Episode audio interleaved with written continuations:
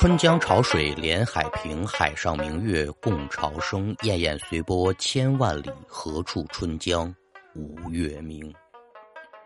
列位民工，欢迎来到空灵客栈，我是说书人悟空，一起聊聊邪乎事儿。那要听书，您往九十年代初甘肃某村镇来看。说七十年代末改革开放以来到九十年代初，对于我国经济相比之下呢，已经有了巨大的飞跃了。但是对于部分地区啊，还是摆脱不了一时间的贫困和落后。那咱们今天要说这一位呢，姓刘，刘先生。您说干嘛要叫刘先生呢？因为职业很光荣啊，担得起“先生”二字。中学教师刘老师。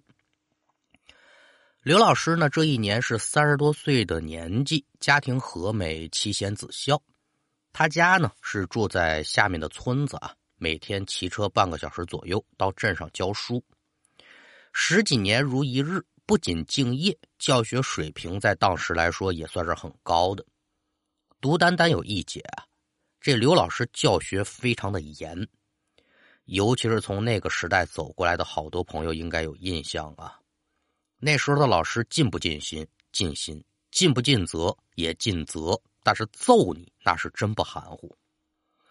反正我上小学的时候就经常挨打，家大人还告给老师，就当自己家孩子那么管。臭小子就得揍，你不揍他怎么能成才呢？放到现在这种事情就少见了啊，有碍于师风师德。就因为刘老师特别的严厉。怕他的学生呢，可也就不在少数。同样呢，也有那个青春叛逆、又淘气的孩子，可就想办法琢磨他了。三天两头的呀，给他这自行车放一气，把这饭盒藏起来，让他没午饭吃。这种事情就不胜枚举了。所幸啊，只是说你别太过分。刘老师呢，就不跟你动真怒，抓住了打两巴掌，骂两句；抓不住呢，这事儿他就不往心里搁。这些年我遇到淘气的孩子太多了，他的经验是大了。单说这一日是个周五的下午，除了初三年级呢要正常上课之外，初一、初二就只上两节课，这就放周末的假了。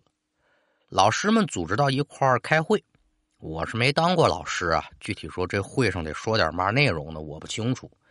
无外乎就是提高学习成绩、遵守校规校纪这一类的事情吧。赶等着会议结束了，就到晚上六点多了。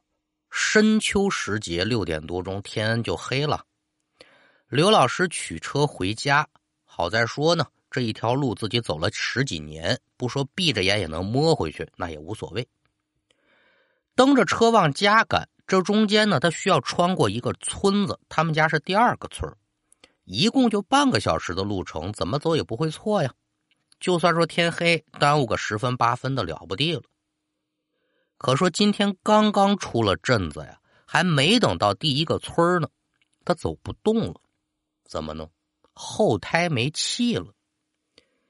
刘老师一嘬牙花子，这是扎了胎了，还是哪个孩子讨厌，诚心给我来一慢撒气儿？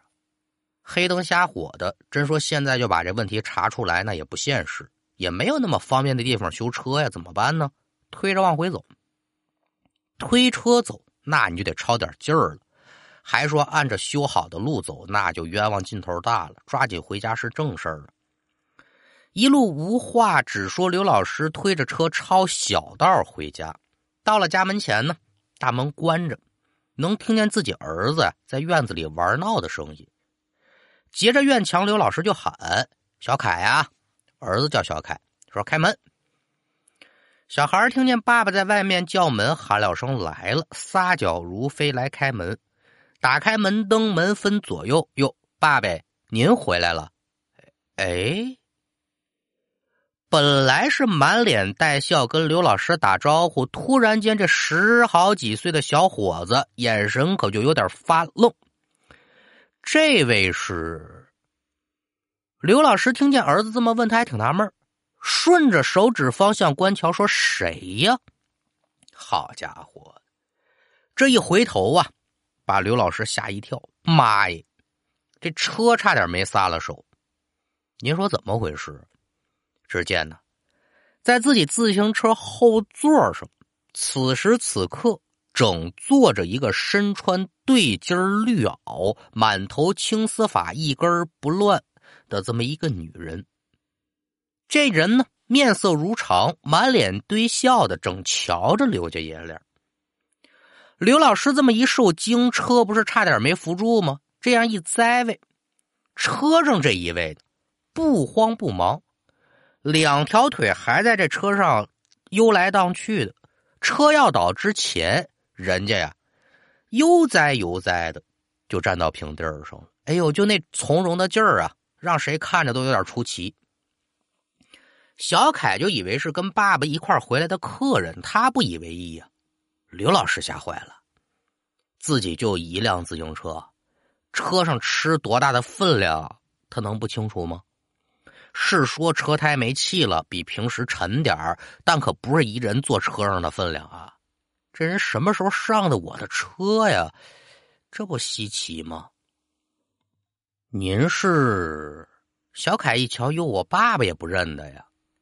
这穿绿袄的妇女跳下车来，多说啊，一米五左右的个头。刘老师呢是个大身灵，他仰头瞧着刘老师，呵呵一笑，可没说话，扭身他就走了。哎，您别忙走啊，不走你们家是管饭还是怎么着啊？这女同志啊，听不见的一样，慢慢悠悠的，可就离开了刘老师家门前，引入到黑暗当中。嘿，这是谁呀？这人可真有意思。爷俩弄着车进当院，把大门插好，修车那就是明儿的事了。先回家吃饭吧。饭桌之上，刘老师呢还是挺别扭。刚才车上那一位，他把这事儿就给自己媳妇儿学了一遍。我可都不知道从哪儿上的我的车，我是一点分量没搅出来，他跟个鬼似的。刘老师说这话是形容。就是说，这人走路没有声音呐，你能不能别跟鬼一样啊？他可不是认定后面这一位啊，一定是个猫啊。媳妇儿一听就不乐意了，你别瞎说八道的。白天不说人，晚上不说那个什么，你不知道啊？你快打住啊！我是个人民教师，最应该带头抵制的就是这种封建迷信。这是上世纪八九十年代典型的老学究气质啊。刘老师他好奇的是什么呢？不是这人是人是鬼的问题，他好奇的是你什么时候上的我的车，你跟到我们家门口，你到底意欲何为？他旁的想法是一点都没有。谁敢说刘老师人家的信仰不坚定啊？这事你要搁学徒我身上，那算是完了。我自己被窝里编两段故事，就能把我自己吓迷糊了呀。刘老师呢，愣不当回事。一夜无话，转过天来，刘老师跟家里头修车，看来也不是扎胎了，这准是哪学生淘气。可说他是怎么弄的呢？这车胎一点也没坏，这气阀也没松动，这车胎说没气儿就没气儿了。你这倒霉孩子，他有这脑子，他放在学习上就好了。自己整念叨叨念叨叨，媳妇儿回来了，哎，老刘，你听说了没有？你这个人说话就是有意思，你总说半截话。什么事儿我听说没有？张村张村昨晚出事了，现在都嚷嚷动了。刘老师爱人呢，给这么一小，具体是怎么个情况呢？刘老师住的这个地方啊，出一种瓜果叫黄河蜜，这东西我现在跟您说，您大部分都知道，这黄河蜜是好东西，国宴标准的水果呀。其实这个水果在九十年代初期的时候就已经有了，只不过呢还没有得享大名。大家经济水平都仿上仿下的，能吃个苹果、梨子那就已然不错了。这种东西除了本地人，可没多少人知道。